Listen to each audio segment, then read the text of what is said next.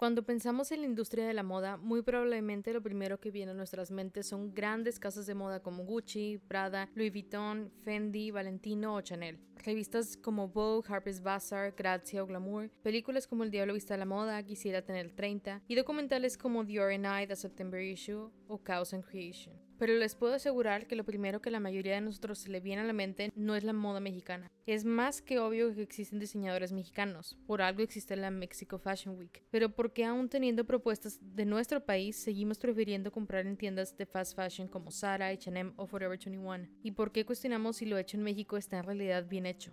Gabriela Villalpando es la fundadora de Casa Claire, una plataforma de marcas mexicanas. Es licenciada en Comercio Internacional y tiene una maestría en Fashion Management. Además es Géminis, ustedes saquen sus conclusiones sobre esto, y se define a sí misma como una overshare, cosa que en nuestro podcast nos encanta. En este episodio hablamos un poco de las experiencias que vivió Gaby que finalmente la llevaron a fundar Casa Claire, sus estudios, la percepción de la industria de la moda mexicana en el mundo, la importancia de educar al consumidor sobre los productos hechos en México, el ciclo de la moda, cuestionarnos quién y cómo hacen lo que consumimos, así como sus planes a futuro.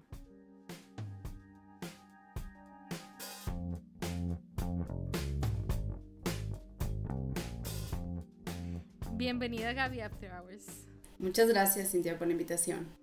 Estaba escuchando en la mañana el episodio que grabaste con Cass de Noise Magazine. La verdad me llamó bastante la atención de toda tu trayectoria que tienes en la industria y cómo inicialmente pues no habías pensado que ibas a estar en este, entonces me gustaría que nos platicaras un poquito de cómo fue que te adentraste en la industria de la moda. Claro que sí. Es un tema que a mí me gusta mucho porque pues tiene muchos aspectos en cuenta el hecho de haber nacido en una pequeña ciudad, una ciudad fronteriza, una ciudad como que la verdad pues no, sé, no es como que él reconocía a nivel nacional de que hay las escuelas y todo, entonces la verdad siento que eso yo personalmente me detuve y me limitó a pensar que no podía dedicarme a lo que yo quería. o sea, siempre estuve en clases, no sé, de baile, de canto, de teatro. a mí siempre las áreas artísticas y creativas siempre, siempre me han gustado. Y cuando era más chica, pues yo me imaginaba siendo cantante o algo, no sé, algún tipo de arte, ¿no?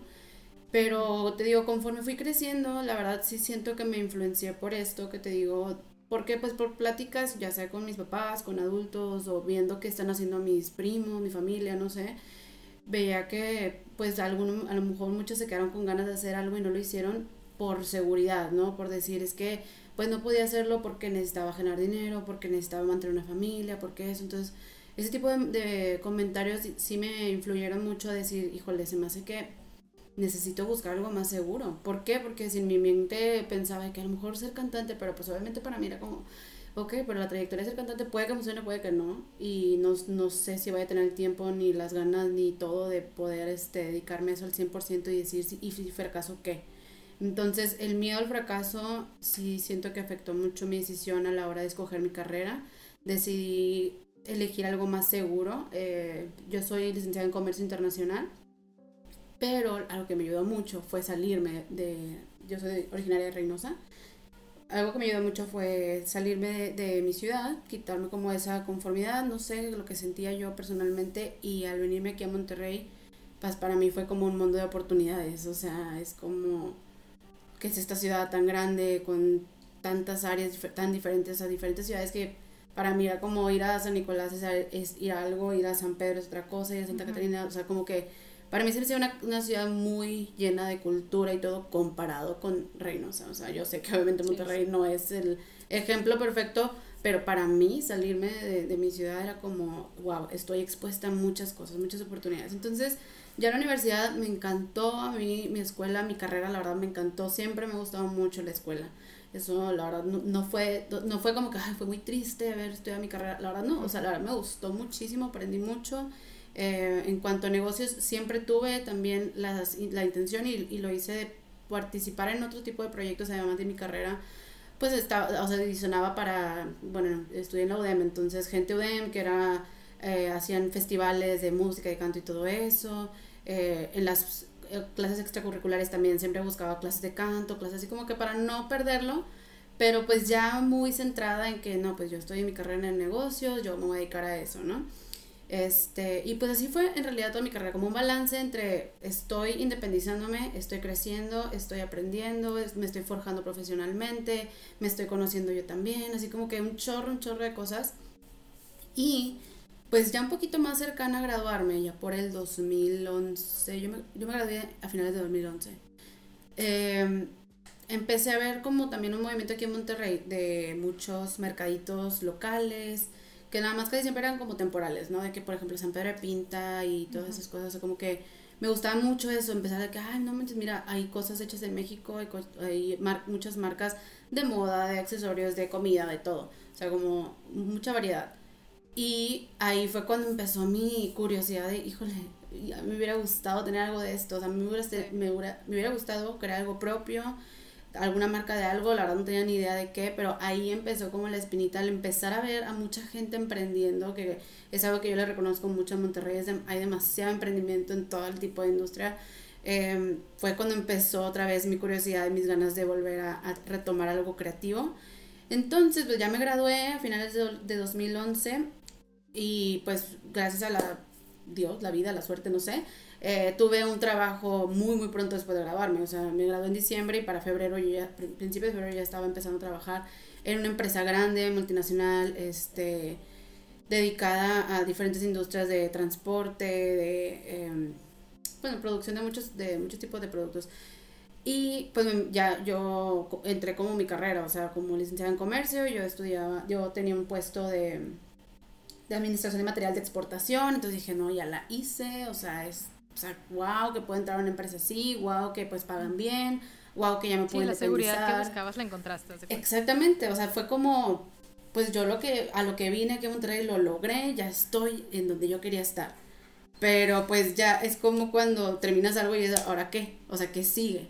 Entonces, para mí fue muy rápido eso, o sea, ya que conseguí el trabajo y que la verdad me gustaba también, me la pasé súper bien, aprendí, fue una gran experiencia de trabajo no la, primera experiencia de trabajo que tenía, pero sí como ya después de graduada.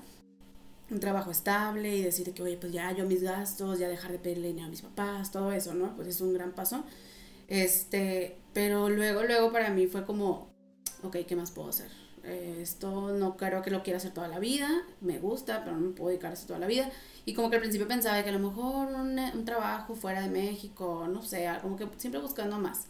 Pero pues también seguía con esas inquietudes que te decía, como me gustaba mucho ir a este tipo de eventos de mercaditos, de, de este, alguna, no sé, alguna exposición de, de algún tipo de producto. Sí, entonces siempre como que esas ganas de conocer más de las marcas mexicanas, o sea, siempre hubo ese interés y fue creciendo poco a poco. Entonces, pues apenas tenía unos meses de haber empezado a trabajar y gracias al, al, horario que manejaba, porque trabajaba de 7 a 4 de la tarde, pues tenía toda la tarde libre. Entonces fue como, ok, a lo mejor me puedo buscar un hobby que pueda saciar esas ganas de lo, lo demás que tengo ganas de hacer. Quién sabe dónde me va a llevar, no sé, vamos a ver. Y pues encontré unos talleres de costura y confección. Que fue como, híjole, a mí siempre me había gustado, siempre hubiera querido eh, estudiar moda, trabajar en moda, no, algo. Em, entonces fue como, bueno, pues vamos a aprender algo nuevo. O sea, todo empezó de ahí, que pues tengo ganas de empezar algo nuevo, voy a usar mi tiempo para un hobby nuevo, ok. Y eh, ese, taller era de una chava que se había graduado del CEDIM, que pues había también emprendido su negocio, que pues yo la verdad no me veo con una marca de, de ropa, pero pues vi que esto era una oportunidad, un taller de confección, me gusta enseñar, bla, bla. Y yo, ah, qué padre, o sea, ya es un trabajo diferente, o sea, a pesar de que ya trabajó en moda como muchos pensamos que a lo mejor a fuerza tienes que ir a moda, pues no, ella fue como, no, pues mi taller es, pues es, lo, es lo que me gusta. Ok, entonces ya, como era un taller muy chiquito, literal, la encontré cuando recién empezaba, ella era la que me daba las clases, ahorita pues ya tenía, ya después tuvo maestros y todo, que se le unieron, pero pues ya con ella, entonces ver también toda esa motivación que ella tenía detrás de su proyecto, de que cómo inició y así, o sea, ella fue de las, mis primeras mentoras, porque la verdad éramos amigas, tipo éramos de la misma edad, éramos como dos años aparte, este, entonces, pues la verdad, pues, en la plática casual se daba eso, ¿no? De que cómo empezó, cómo le hizo, o, oye, ¿a ti qué te hubiera gustado hacer? Bla, bla, y así. Y pues eso me llevó a, a seguirme adentrando poco a poco, ya empezando a crear mi propia ropa, a mis propias blusitas, faldas y así. Y lo emparejé con mi gusto por compartir las cosas. Ya con las redes sociales fue como, yes, o sea, tengo la plataforma que necesito, me encanta compartir, pero pues no lo quiero hacer de manera como que personal, o sea, como que a mis amigos y familia, como que, pues es el típico que empiezas a compartir y que, ay, este que se cree, va, a modelo, se cree que, ¿qué anda haciendo? Entonces, igual, el miedo a exponerte con tus propios conocidos me llevó a crear una nueva plataforma y empecé eh, lo que llamé Shop Gapsy, o sea, porque en, ese momento mi marca de ropa se llamaba Shop Gapsy. Entonces ahí empecé a subir mis fotos y empezaba a complementar como que las creaciones que hacía yo con otras cosas que, que buscaba cosas vintage para vender o cosas así medias kawaii que estaban de moda. Entonces como que empecé a hacer ahí un mix, pero esa plataforma me ayudó mucho a ir creciendo también porque pues de no tener nada, ningún seguidor, es así como que empezar a crecerla poco a poco. Y yo encantada, te digo, siempre me ha gustado compartir todo y pues si a alguien le gusta, le interesa y lo disfruta, pues qué mejor. Entonces, ay, siento que estoy hablando un chorro, ¿verdad? Pero bueno, este... No, no, tú A mí me encanta que me cuenten así la historia, los cuentos. O sí, es que como que siento que pasé por muchas etapas, o sea, entonces ya una vez en este hobby de costura y confección y pues me compré mis propias máquinas y empecé a ponerme ahora yo en mercaditos, ahora yo buscando esos mercaditos en los que antes iba para yo ponerme ahí. Eh, pues no, yo estaba viviendo el sueño. Obviamente todo esto era en mi tiempo libre, después de mi trabajo o en fines de semana. Eh, ponerme los mercaditos del sábado y estar todo el día ahí esperando que alguien conozca mi marca y que me pregunte, ya que comprara, como que, yes, no puedo creer que alguien compró algo de, que yo hice y que le gustó así, ¿no? Entonces, pues cada vez me fue llenando más ese lado y yo sabía que yo estaba, no descuidando, pero era como, pues mi trabajo ya no me motiva igual a lo que hago en las tardes, a mi hobby, mm, a lo mejor debería tomar una decisión, pero pues obviamente no me quise tampoco arriesgar tan rápido. Estuve trabajando dos años y medio antes de pensar en renunciar.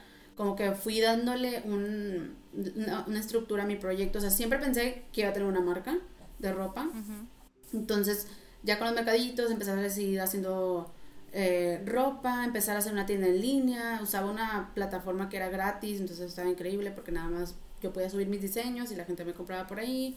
Este, empezar a moverle las redes sociales, a tomar fotos, y como que todos los aspectos de la marca, pues empezar a hacerlos yo, ¿verdad? Y pues me encantó porque era aprender fotografía, aprender de marketing, aprender de todo y yo encantada.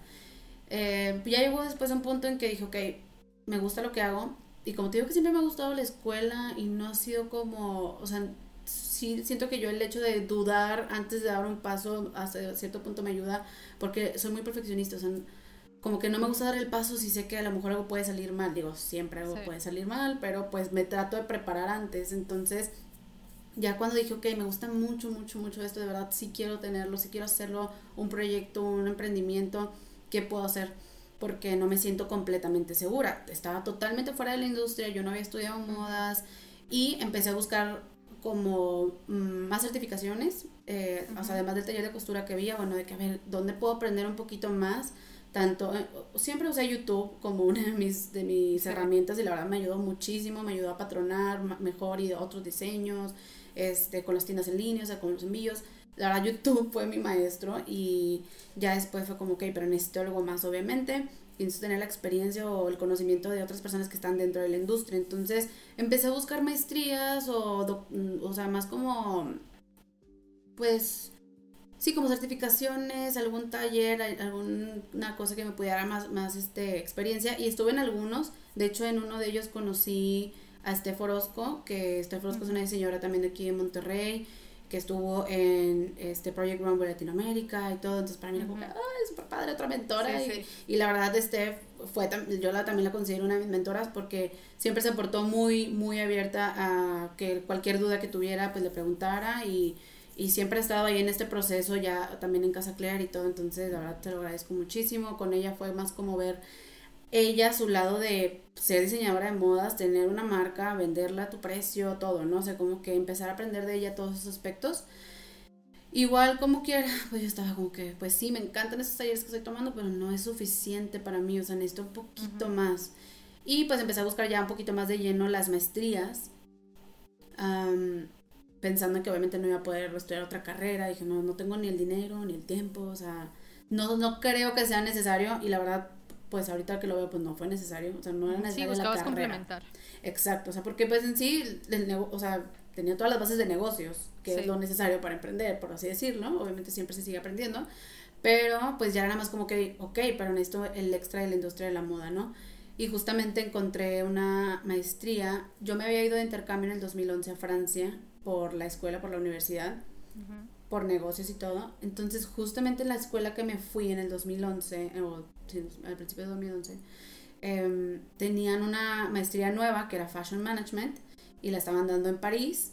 Y pues fue como, híjole, pues ya tengo el contacto con ellos. O sea, les escribí y todo y me dijeron, claro que sí, sigue siendo exalumni, tienes una beca por parte de nosotros, o sea, un como descuento, más que beca, pues un descuento en la colegiatura por ya haber estudiado con nosotros y miras y te vienes. Entonces, como eran, eh, eran de las primeras, bueno, fui como la segunda o tercera generación de la maestría, obviamente querían gente, querían darle promoción y pues vente y me buscaban mucho de que ándale, ven, ven, y yo, de que sí, pero el dinero, ¿verdad?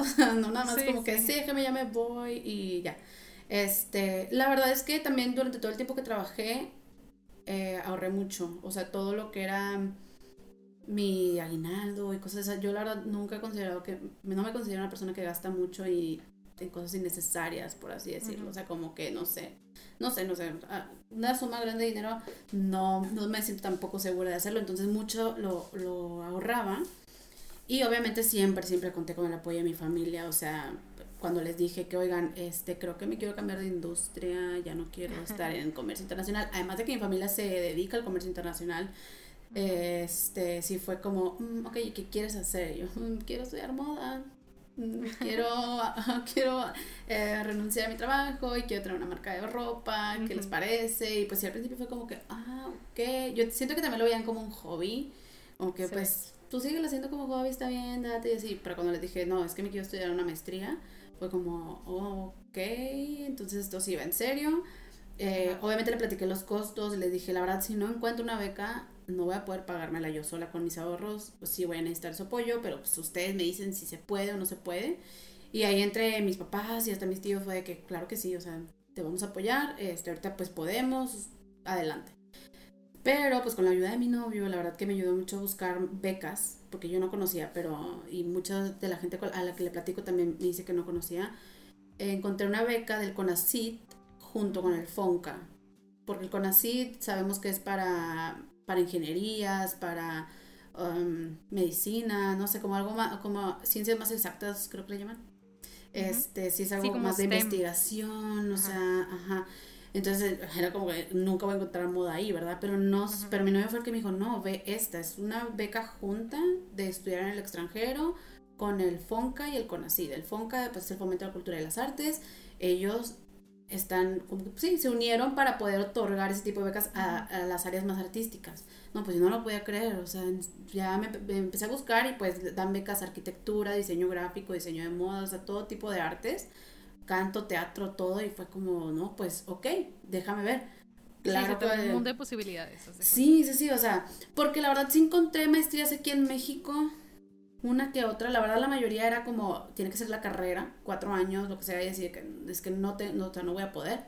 Este, y las maestrías mm, eran más como especialidades, o sea, no sé, como que no me, no me llenaba mucho lo, la, el plan de estudios y justamente cuando te digo que encontré la de Francia, que era Fashion Management, encontré la misma en Ciudad de México y yo no podía creer que la de Francia era mucho más barata que la de México la maestría. Entonces, porque en las dos tenía que tomar en cuenta que me iba a mudar, que iba a tener que pagar renta, que todo. Entonces, fue como, ¿cómo es posible que aquí mismo, o sea, si me voy a Ciudad de México, más sale mucho más caro? Son, no, o sea, hice los números y no me daban, ¿no? Entonces era, mm, ok, este, ¿qué hago? entonces, total, ya con los números, con todo, con lo que la beca me daba, fue como, no, hombre, o sea, pues casi me sale regalada, o sea, ya pensando... que te fueras. Sí, exacto, o sea, ya era como, no, mil veces me voy para allá y pues aprovecho todas las oportunidades, obviamente, pues Francia la capital de la moda, bla, bla, Europa, todo, ¿no? Entonces, la verdad fue una experiencia increíble, o sea, me otorgaron la beca, te lo juro que hasta el día de hoy, y agradezco, pero no sé cómo me la dieron, porque no venía de esa industria, o sea, lo reconozco, yo no venía de esa industria, pero sí tenía un portafolio que había creado desde el día en que yo decidí que me gustaba toda esta onda, pues con mis talleres, con, mi, con todos los, que te comenté, o sea, con toda esa trayectoria de que crear mi propia ropa y mis clases y participar en mercaditos, participar en esto y otro, pues yo me hice mi portafolio como pude y pues se los mandé. ¿Verdad? Y fue como, además, fíjate que en esa aplicación platiqué mucho de mi proyecto que yo en ese momento lo hice como para tener una tesis, porque te pidieron como una idea de tesis para aplicar en la beca. Yo en ese momento, fíjate que lo hice más como una, no, no broma, pero más como, eso no es lo que quiero hacer, pero para que me la den, igual y es mejor que les diga esto. Y platiqué, haz de cuenta que la idea de Casa Claire, platiqué de una plataforma para diseñadores mexicanos y que no sé qué y así.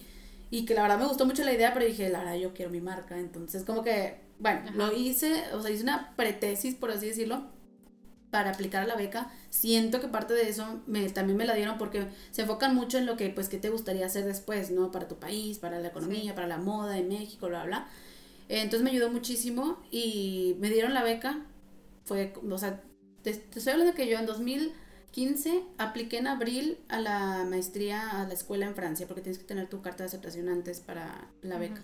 Me la dan a finales de mayo, que eran las últimas fechas para aplicar a la beca apliqué así el último día, literal, como buena mexicana, y después pasó un mes y medio, algo así, y fue cuando me avisaron.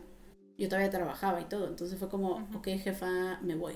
Y como, que sí, me voy a estudiar moda. Ajá, exacto, fue como a todos, a mis no, no, obviamente no le había dicho casi nada, entonces era como, oigan, ya me voy, voy a renunciar a mi trabajo, me voy a estudiar la maestría a Francia de moda, todos, ¿qué, qué, qué está pasando? O sea, ¿qué te picó? Y sí, era un pequeño secreto, o sea, X, total, ya, pues obviamente pues apoyo de, de, todas partes, ya se volvió también algo más tranquilo porque no le tuve que pedir la cantidad de dinero que pensaba pedirle a mis papás, ni nada por el estilo, con mis ahorros pude casi todo, obviamente con la beca, o sea, fue un, nombre, apoyo enorme. Este, entonces ya me iba un poquito más tranquila porque también pensando en que después de la maestría tengo que tener dinero para empezar mi proyecto. Entonces, gracias a la beca pude seguir con ahorros para pensando en un proyecto después, ¿no? Este, entonces digo, eh, fue padrísimo eso.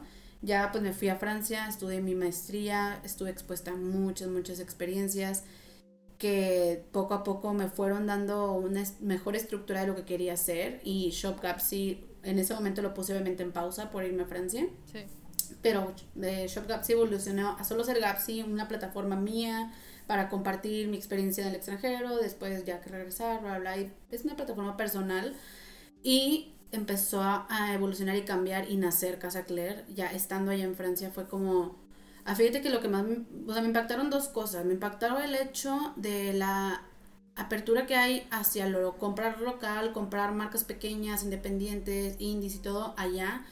Eh, las, eh, las marcas tienen sus propias tienditas y pueden subsistir porque la gente compra lo hecho en Francia, no importa si es una marca grande o pequeña, o sea, como que tienen esa cultura de pues todos los días de que salía al mercado a comprar, obviamente, y pues mi blusa la quiero que sea de hecha un poquito más éticamente, o sea, como que esa mentalidad, pues sí la tenía más fuerte por allá y yo veía las concept stores o las tiendas así multimarca ya y veía muchas marcas muy pequeñas y me ponía a investigarlas cuando llegando a mi casa y yo que esta chava es una chava en su casa haciendo aretes y está vendiendo en una concept store y wow, ¿no? Entonces como que ahí fue evolucionando la idea de que, oye, no, creo que en vez de tener una marca, porque pues para crear una marca y también crecerla y pues ser una marca grande pueden pasar muchos, muchos años, y no voy a, a lo mejor no voy a poder sola, porque no mejor hago como un lugar con muchas marcas mexicanas donde yo después pueda entrar con mi marca, pero pues ya darle un espacio a las marcas que ya existen y siempre quise que fuera el fomento a, a la industria de la moda mexicana, o sea, como sí, me tengo que enfocar a lo hecho en México porque luego también en mis clases de la maestría y en Francia, siempre lo comento que para mí fue un abrir de ojos cuando México nunca fue tema de conversación en mis clases, en ningún tipo de logística, de diseñadores, de, de producción, de ninguno. O sea, obviamente Europa y Estados Unidos y Asia son los, los principales actores este, Europa en el diseño, Estados Unidos pues en las pasarelas de moda, en toda la publicidad, en todo y Asia en la producción. Y yo sé y reconozco que en México había, y en su momento yo lo sabía, en mi cabeza era como que, a ver, aquí también hacemos pantalones Levi's, ¿ok? O sea, como que en mi cabeza como que, a ver, México sí, sí, sí. Entonces el orgullo de no ver a mi México ahí plasmado en las clases, porque hablaban de, de Brasil en ciertas cosas, en Colombia, en otras cosas, pero México nunca apareció, entonces era como que, oh, es, o sea, mi orgullo fue como, no, o sea, yo necesito hacer algo regresando a mi casa, regresando a México, necesito hacer algo que ponga la vista a México, o sea, que la gente lo voltee a ver, así como nosotros volteamos tan fácil para ver a Estados Unidos y buscar eh, marcas nuevas y tiendas nuevas y comprar y mira lo hecho en Estados Unidos, pues yo también quería que la gente empezara a entender que lo hecho en México estaba bien hecho, que no solamente somos eh, un consumidor, sino somos activos participantes, o tenemos demasiado talento en diseño, en fotografía, en producción de moda, en confección, en todo, en todo. Entonces, fue como te digo, un golpe en el orgullo, pero que a la vez se volvió una oportunidad y creo este proyecto que es Casa Clera ahora y que estoy súper orgullosa y súper feliz. La verdad, dejé a un lado por completo lo de mi marca He estado metiendo uno que otros productos dentro de la tienda, pero la verdad estoy súper enfocada en, en Casa Claire, en crecerla, en que se conozca a nivel nacional y no sé, en un futuro cercano a nivel internacional, empezando por Estados Unidos. Entonces, pues no, muy resumidamente, esa fue mi experiencia de un día creer que me iba a dedicar a las aduanas y el comercio exterior y el otro día despertar y decir, no, eso no es lo que quiero hacer, me voy a cambiar de industria, yo lo, no me importa lo que diga la gente y cómo lo vaya a hacer. Obviamente no fue fácil, no, muchas veces llegué a toparme con obstáculos o decir, híjole, se me hace que no la estoy haciendo. Pero pues como todo, ¿no? O sea, fui terca y dije, si veo que funciona, lo, lo voy a seguir. O sea, y pues sí, más o menos así fue. Aún y cuando sientes que no trabajaste en aduanas ya o que con países o permisos, lo que sea, haciendo que como quiera aplicaste el conciliar un lado con el otro, ¿sabes? Conciliar a marcas de distintos tipos de diferentes lugares de la República, porque tienes marcas de diferentes lugares de la República con clientes. Y es algo que me llama mucho la atención, sobre todo hacerlo pues en Monterrey, ¿no? Que si bien no es Reynosa, pues tampoco es Ciudad de México, ¿no? Que va un poquito más avanzado. Y sobre todo ahorita en Monterrey o San Pedro, que hay muchas boutiques, normalmente lo que hacen ese tipo de lugares son traigo marcas de Australia, traigo marcas de Estados Unidos, o meto alguna china en medio y la cobro igual de cara, pero es material de menos calidad, ¿no? ¿Cómo ha sido el competir con estos otros tipos de boutiques o de levantar la marca de hecho en México? Fíjate que sí, pues es el, mayor obstáculo y creo que era lo que más me temía a la hora de abrir las puertas de Casa Claire, de decir, ¿alguien va a querer venir? O sea, ¿alguien está interesado en lo hecho en México? Y obviamente ha sido mucha educación al consumidor, al cliente, pero también me ha abierto a, a ver que principalmente las generaciones más pequeñas, a mí, ya vienen con otro chip. O sea, hay muchas niñas de, pues, de 18 a 21, 22 años, ya, o sea, vienen con esa mentalidad y llegaban a la tienda y preguntaban de que, ay, es que vi que eran de marcas mexicanas, me interesa saber, y esta marca de dónde es, y esto, ya cómo se, o sea, el interés ya, ya se muestra de manera natural. Con las generaciones más grandes, de, para mí o más grandes, obviamente nos cuesta porque no crecimos con eso, o sea, no crecimos con la cultura de comprar local. Digo, no, generalizo, pero aquí en el área del norte y todo, es muy común voltear a ver a otros países antes de ver a México, entonces sí ha sido difícil, más que nada por diferentes temas, o sea, desde los precios, que la gente, oye, me o sea, y lo escucho, lo escucho ahí en la tienda, yo estuve todo el primer año en la tienda, todos los días atendiendo, entonces era escuchar mucho como, híjole, es que 800 pesos este vestido, ay, es que puedo encontrar un vestido de este precio en Zara como diciendo, es mejor lo que me compro en Zara, o vale más los 800 pesos en Zara, o no sé, o sea, como que es lo que yo me podría pensar, ¿no? De que, y, y, mi manera de educar o de tratar de compartirles es la, o sea, la diferencia, ¿no? O sea, la diferencia aquí es que este vestido tuvo una producción de tres vestidos por talla. No, vas a ver ese vestido en toda la ciudad, a menos que de pura suerte te encuentres a alguien que lo haya comprado aquí mismo, porque pues también se vende a nivel nacional. Es una pieza casi única, se hizo éticamente, o sea, todo eso, empezar a educar por qué vale lo que vale y que la gente lo aceptará. Obviamente hay mucha gente que todavía no y, y prefiere comprar más barato Pero es una lucha y, un, y algo muy padre, es una experiencia día a día muy padrísima de poder ver cómo la gente también va cambiando su manera de comprar, porque tengo clientes que llegaron por casualidad y ahorita ya es como, oye, no, muchas gracias, ya conozco más marcas, ya sé lo que hay en México, ya busco yo sola y en internet y en esto, o me mandan a mí de que, mira esta marca, fíjate que está bien padre, hecha en México, bla, bla. Entonces sí, es, es muy difícil y sigue siendo difícil porque sé que no, pues es un, es un largo camino, ¿no? no es algo como que ya de un día para otro vamos a aprender a, a valorar lo que hace México, pero pues para allá vamos y pues me, me, me siento orgullosa de ser parte de esa, de esa ola, de ese movimiento, entonces aunque difícil, está padre. Está padre ver cómo, cómo a la gente le, le, gustó el concepto también, porque luego llegan también y como dices de que, ay, es que me encanta porque no encuentro lo mismo que encuentro en otras tiendas o, o no está tan caro como otras tiendas me lo venden, bla, bla. Entonces, de todo, se encuentra de todo. Entonces ya tener una clientela y poder estar creciendo poco a poco y que la gente le guste la oferta de Casa Claire, pues es una gran satisfacción y pues espero que, o sea, que esto sea un, también pues poco a poco se ve que van creciendo ese tipo de espacios y pues para mí es como increíble, o sea, no es un celo de, ay no, yo quiero ser la única tienda de marcas mexicanas, al contrario, hay espacio para todos, hay, como te digo, hay muchísimas marcas, muchísimas marcas que necesitan un espacio así, entonces por mí la verdad me hace muy feliz conocer nuevos espacios, conocer nuevas marcas, conocer nuevos clientes, entonces sí ha sido muy, muy gratificante.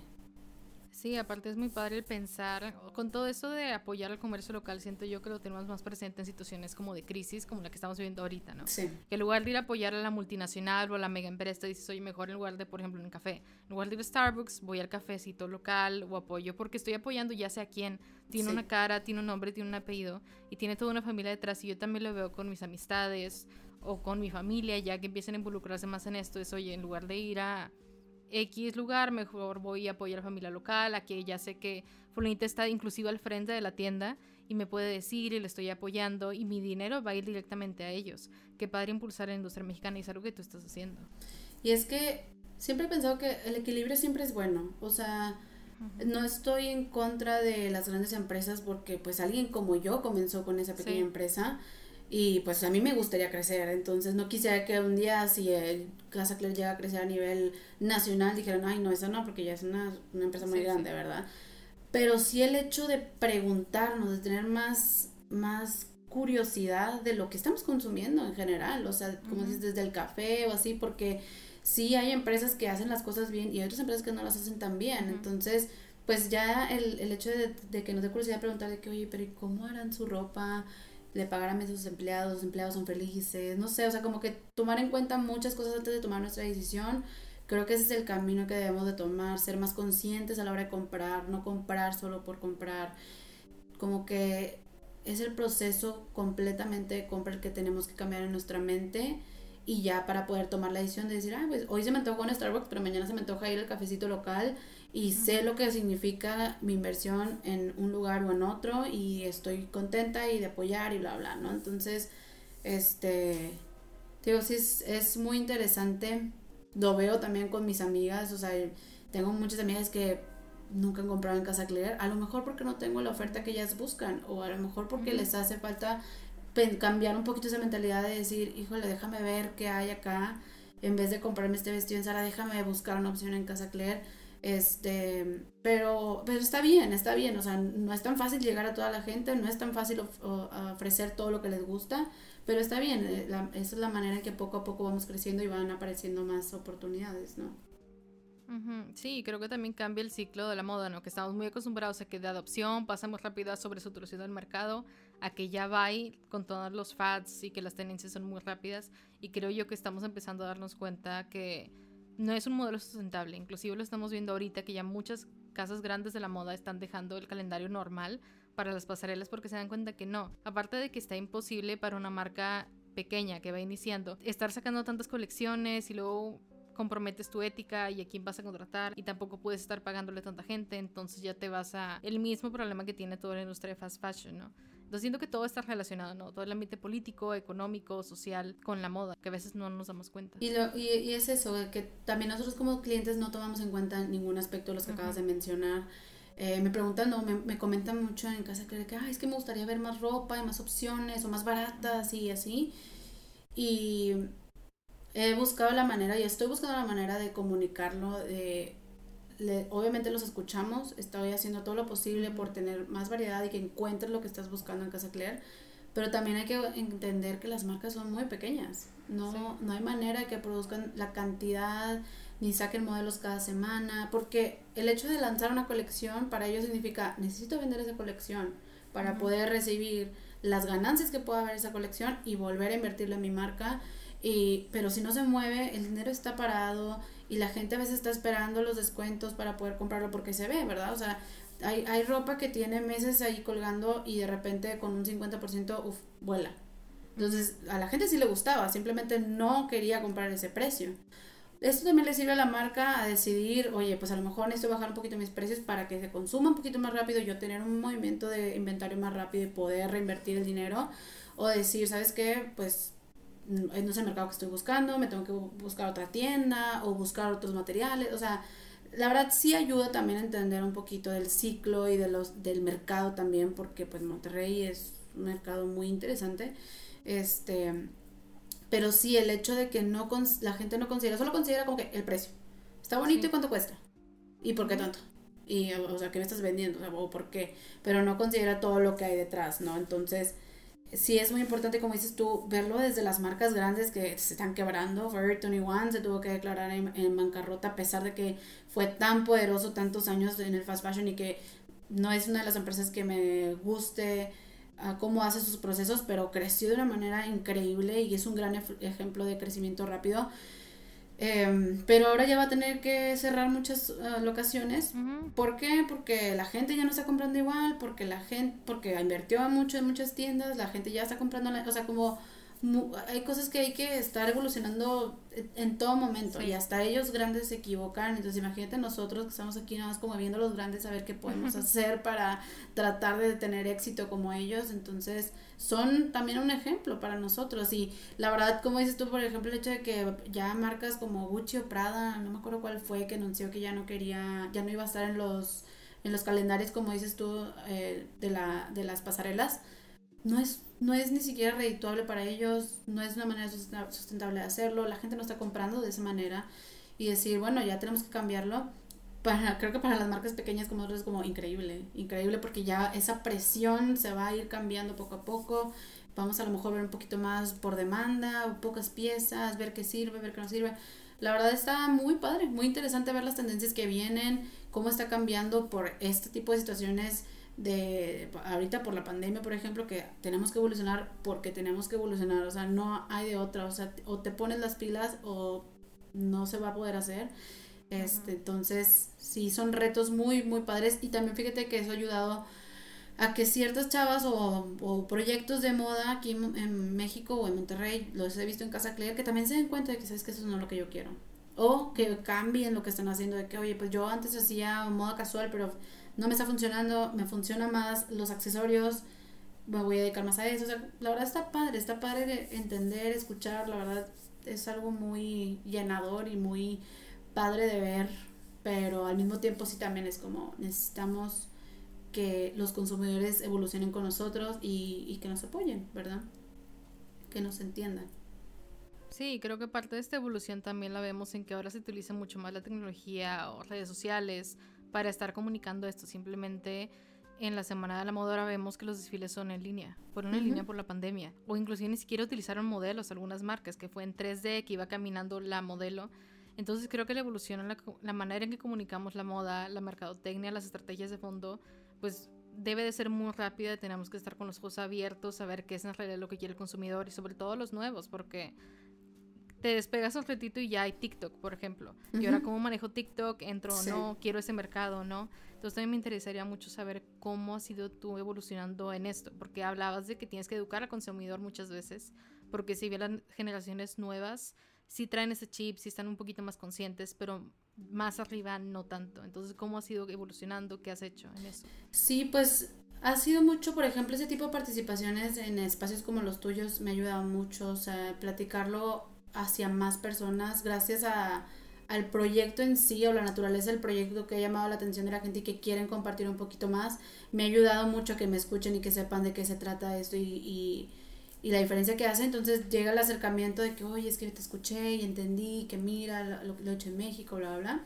Eh, es mucho también, es muchísimo y lo agradezco trabajo de las clientas, de las clientes que han confiado en comprar mexicano y en regresar a Casa Claire y seguir consumiendo o sea, todo lo, las redes sociales y lo que comparten ellas es valiosísimo. O sea, yo les doy una importancia muy grande a ellas porque es el boca a boca que nos ha dicho crecer, la verdad también. Yo sentí que el primer año de Casa Clara no tuve que invertir casi nada en publicidad. Uno, porque no sabía, la verdad. No, no soy especialista en publicidad y marketing y no sabía ni por dónde, por dónde irme.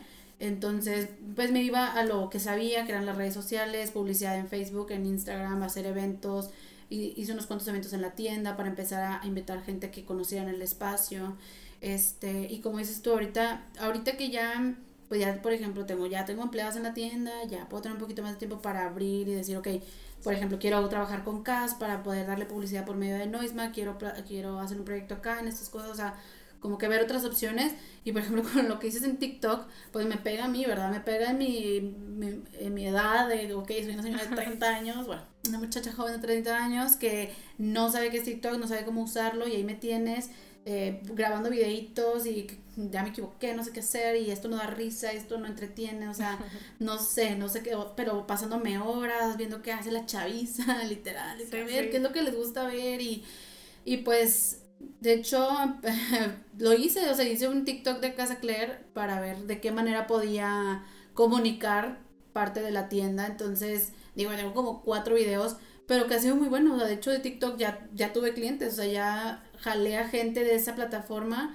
por mostrar solamente algunos productos de los que vendemos y poder, y nada, más les ponía como compra local, compra hecha en México, moda mexicana, cosas así. Entonces esas cosas yo creo que les llamó la atención y empezaron a seguirme en TikTok y en Instagram y después se volvieron ventas. Entonces, pues eh, son cosas que tengo que seguir aprendiendo. Digo, obviamente conforme vaya creciendo la tienda, voy a buscar ese apoyo, tener a alguien que esté un poquito más actualizado con todas esas herramientas y que me dé el, que nos ayude a exprimir todo lo que podamos exprimir de, de comunicación hacia la demás gente. Siento que sí me falta muchísimo, o sea, pero es porque no he podido delegar muchas cosas como emprendedora por tener una al principio por querer ser la cara de todo y tener que pues ser ventas, marketing y distribución y, y, todo, entonces servicio al cliente, entonces no da tiempo, una persona no hay manera, pero te digo, poco a poco, ya conforme he ido creciendo la tienda, que pues ya tengo un empleado, ya tengo manera de contratar a alguien para hacer esto o así,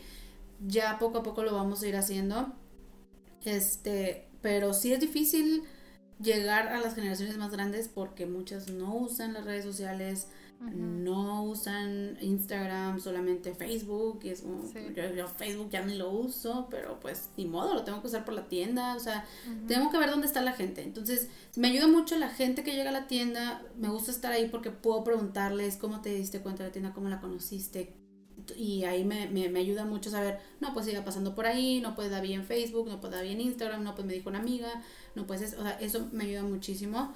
Entonces, digo, yo creo que es muy importante para mí el no despegarme, a pesar de que obviamente ya voy a tener apoyo, pero nunca despegarme de mi proyecto para poder hacer que sea siempre actualizado y poder llegar a las personas como, como debe ser y seguir comunicando, que esa es una de las de los metas y objetivos de este año para mí, tener una campaña un poquito más fuerte de que conozcan detrás de la marca o de las marcas que hay en Casa Claire, cómo se hace. De hecho, era un proyecto que tenía para abril, pero por toda la pandemia no se pudo. Eh, pues la idea era hacer como videos junto con las marcas y sus talleres o detrás de sus talleres, así como cómo se hace esta blusa, cómo se hace esta bolsa, bla, bla, bla. Digo, es un proyecto que, que voy a retomar, pero pues ahorita le tuve que poner pausa. Pero sí, la idea es seguir comunicando para que la gente siga apreciando, le siga dando ganas de consumir mexicano y no nada más sea como que, ay, es que esto me lo están enseñando y como que esta blusa, esta blusa. No, pero ¿de dónde viene? ¿Cómo se hizo? ¿Cómo empezó este diseño? ¿Quién la está haciendo? ¿Dónde? Bla, bla. Entonces, es una estrategia que creo yo que es muy importante para, para mi negocio y pues vamos a trabajar. Sí, y es que es súper importante, como tú dices, saber qué es exactamente lo que quiere ver la gente. Porque la gente que está en Facebook es más grande y no le interesa lo mismo que la gente que está en Instagram, que es como más visual, más estético, más todo ese tipo de cosas. Luego vas a TikTok y es como menos filtrada la información que subes y son nichos mucho más chiquitos que los de Instagram, porque si bien Facebook creo yo que empezó muy general.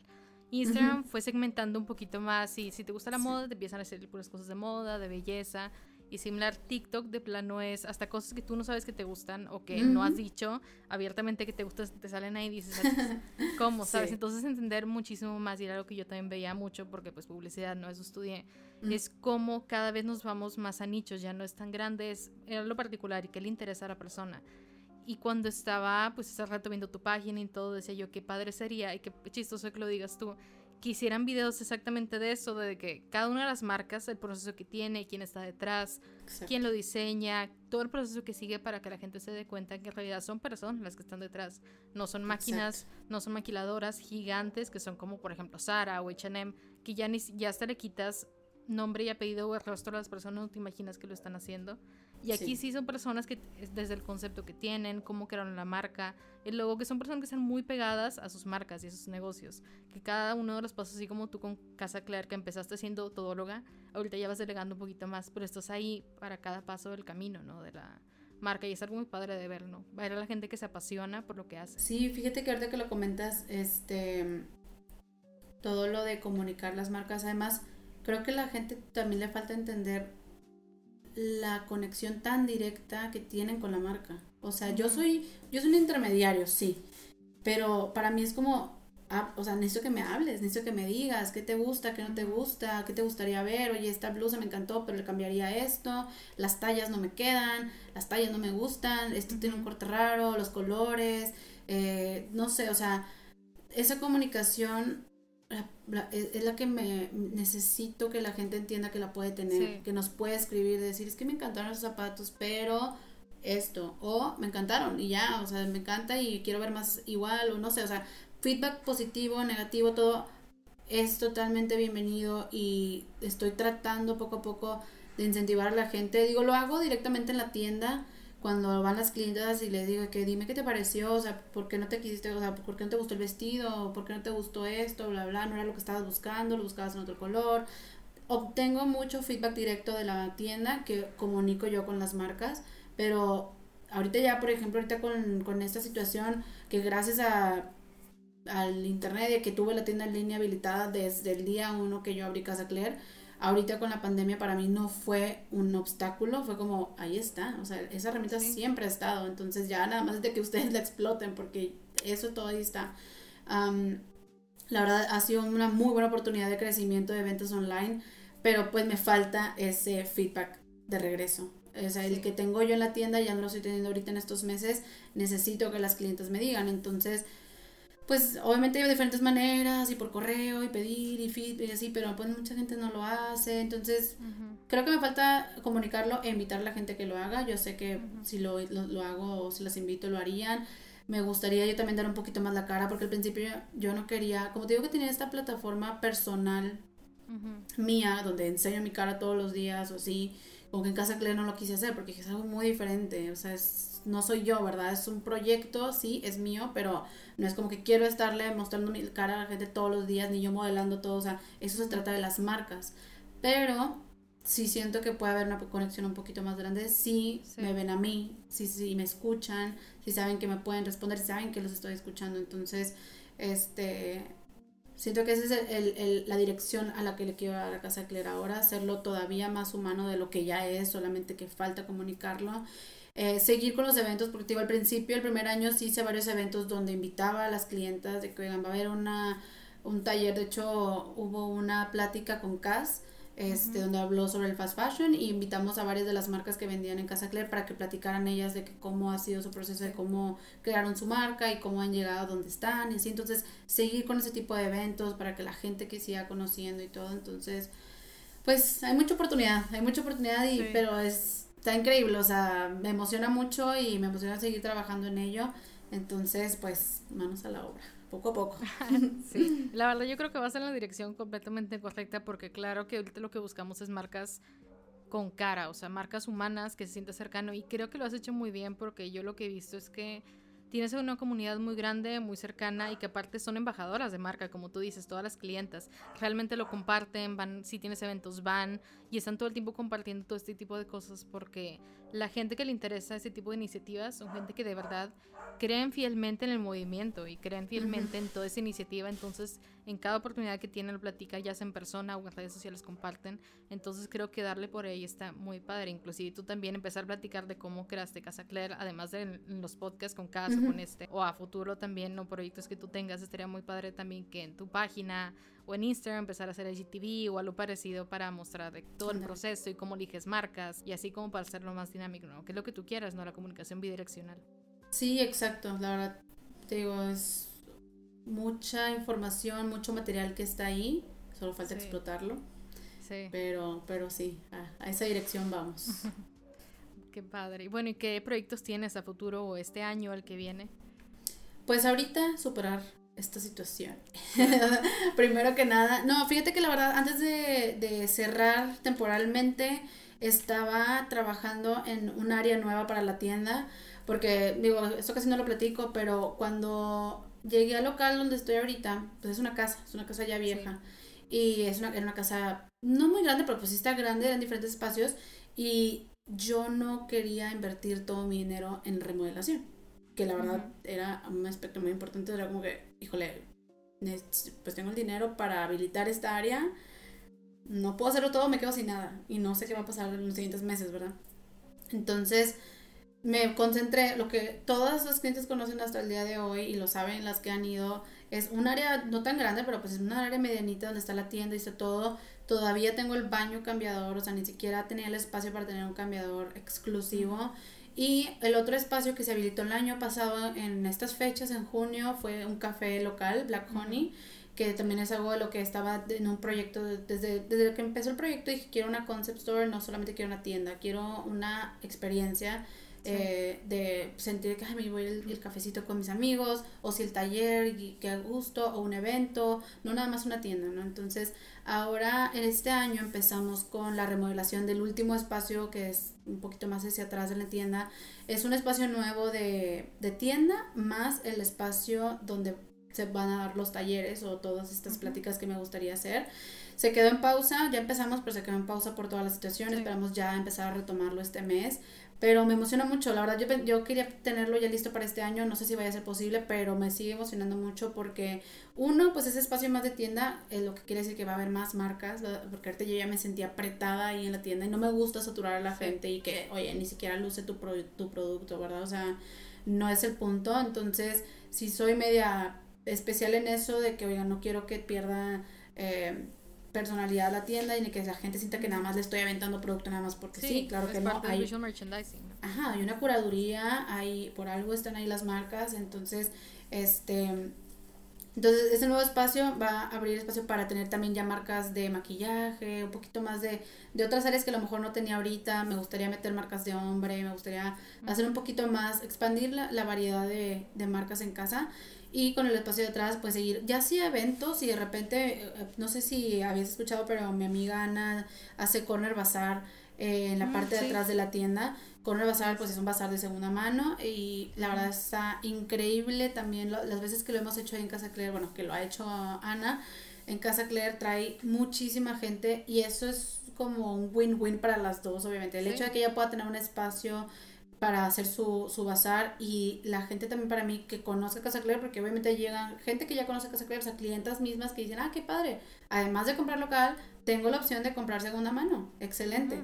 Y las chavas que por alguna razón pues no conocen todavía Casa Claire, pues llegan y dicen, a ver, ¿qué es esto? ¿Qué es esta tienda? O sea, bueno, déjame voy al bazar, pero ahorita regreso a conocer qué es esto. Y entonces ha sido una oportunidad de crecimiento muy, muy padre.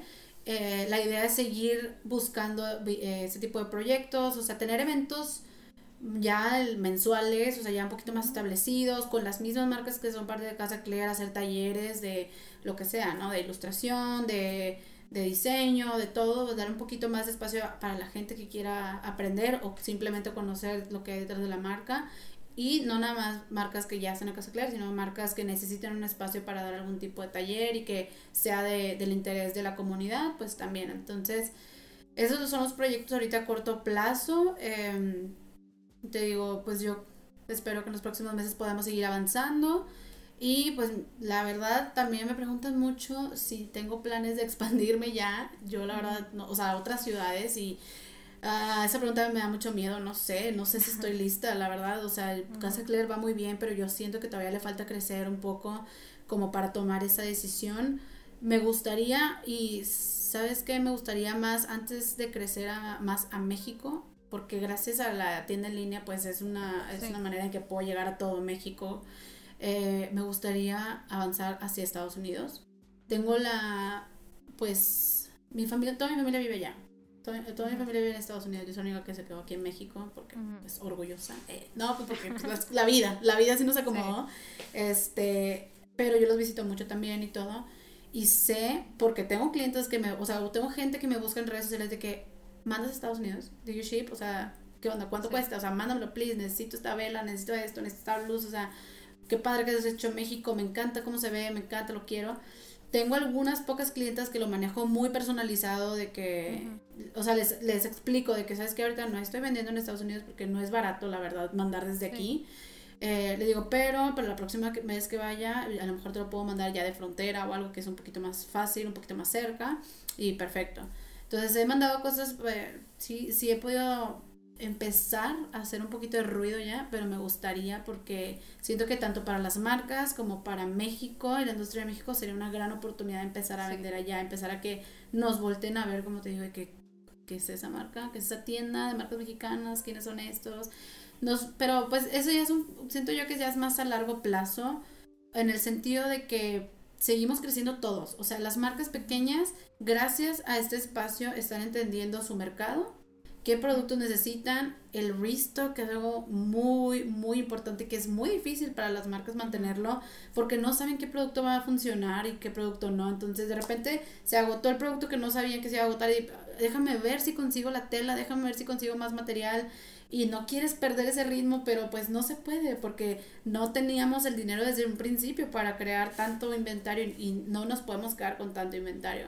Ahora también darle salida a lo que no se está moviendo. Entonces, estamos aprendiendo todas en este camino. Creo que también lo a corto plazo a lo mejor lo que me gustaría hacer es tener un poquito más de números y datos para poder ayudarle a las marcas a entender su marca también, porque muchas veces, y la mayoría, que no está mal, pero pues sí hay que tomar cartas en el asunto, solo están diseñando y solo están produciendo, pero no ven los números detrás de que, oye, mira esta blusa, o sea, necesitamos cuatro restocks de esta blusa, en esta talla se vendió más, en este color se vendió más, para empezar a emprender y, y, darle ese rumbo a su marca y decir, bueno, ya vamos eligiendo qué modelos, a lo mejor volver a sacar este que fue muy querido y volverlo a sacar en otro color. Entonces, Casa Claire siento que es como, para, o sea, quiero o no es como un tipo de hub de emprendimiento, una plataforma, un primer paso hacia conocer el retail, hacia ver y conocer si tu marca tiene potencial para crecer, si la marca la, acepta la gente,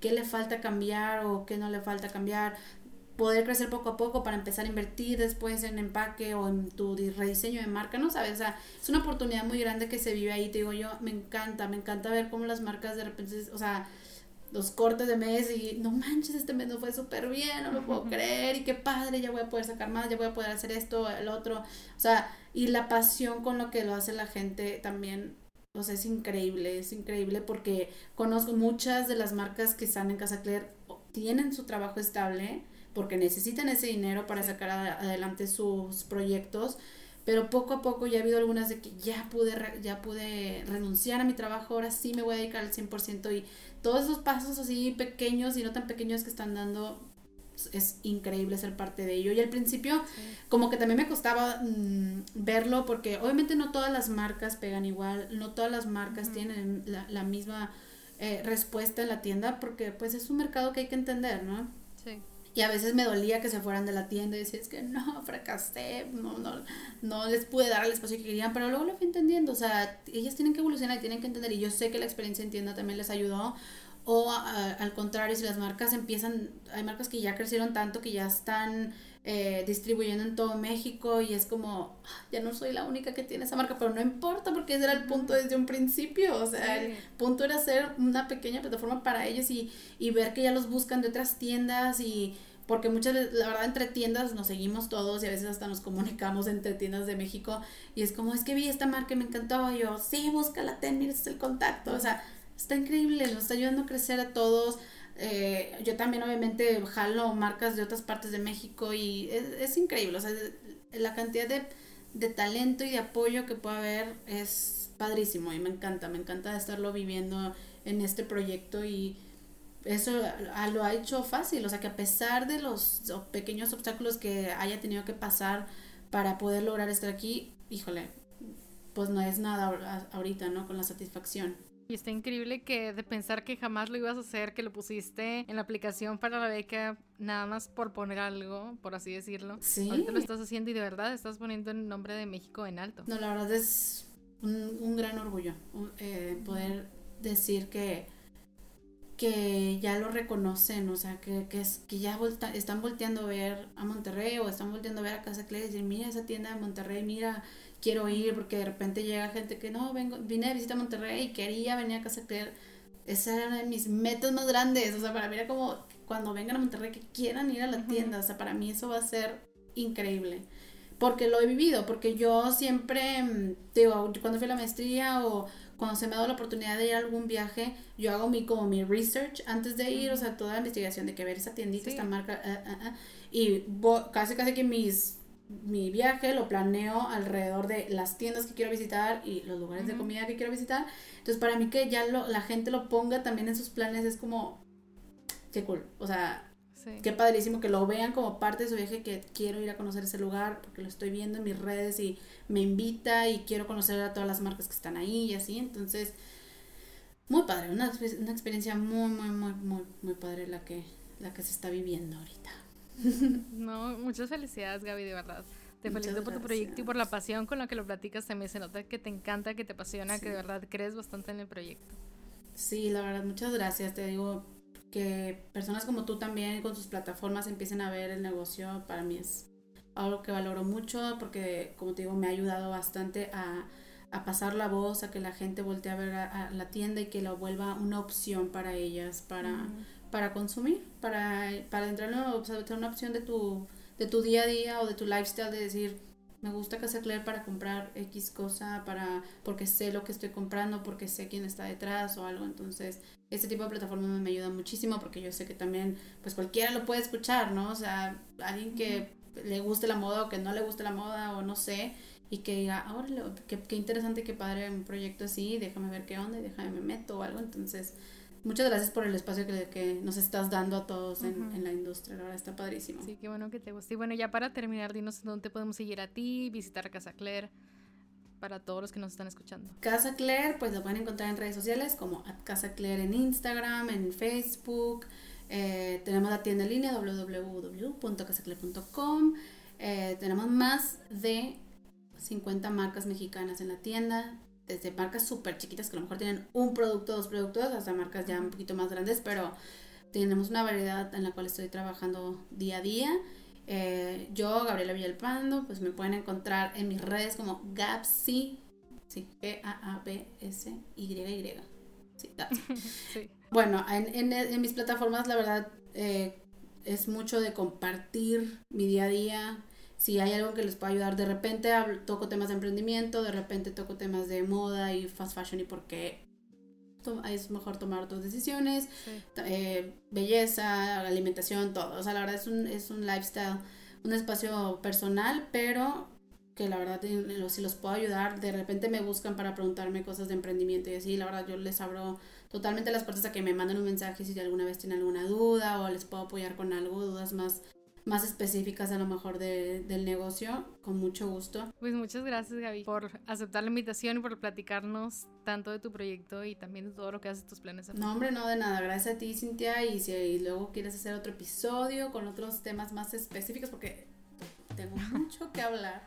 Sí, yo sé. sí, mucho que platicar. A mí también me encanta platicar y todo esto. Espero que hayan disfrutado bastante de este episodio con Gaby y los espero la próxima semana.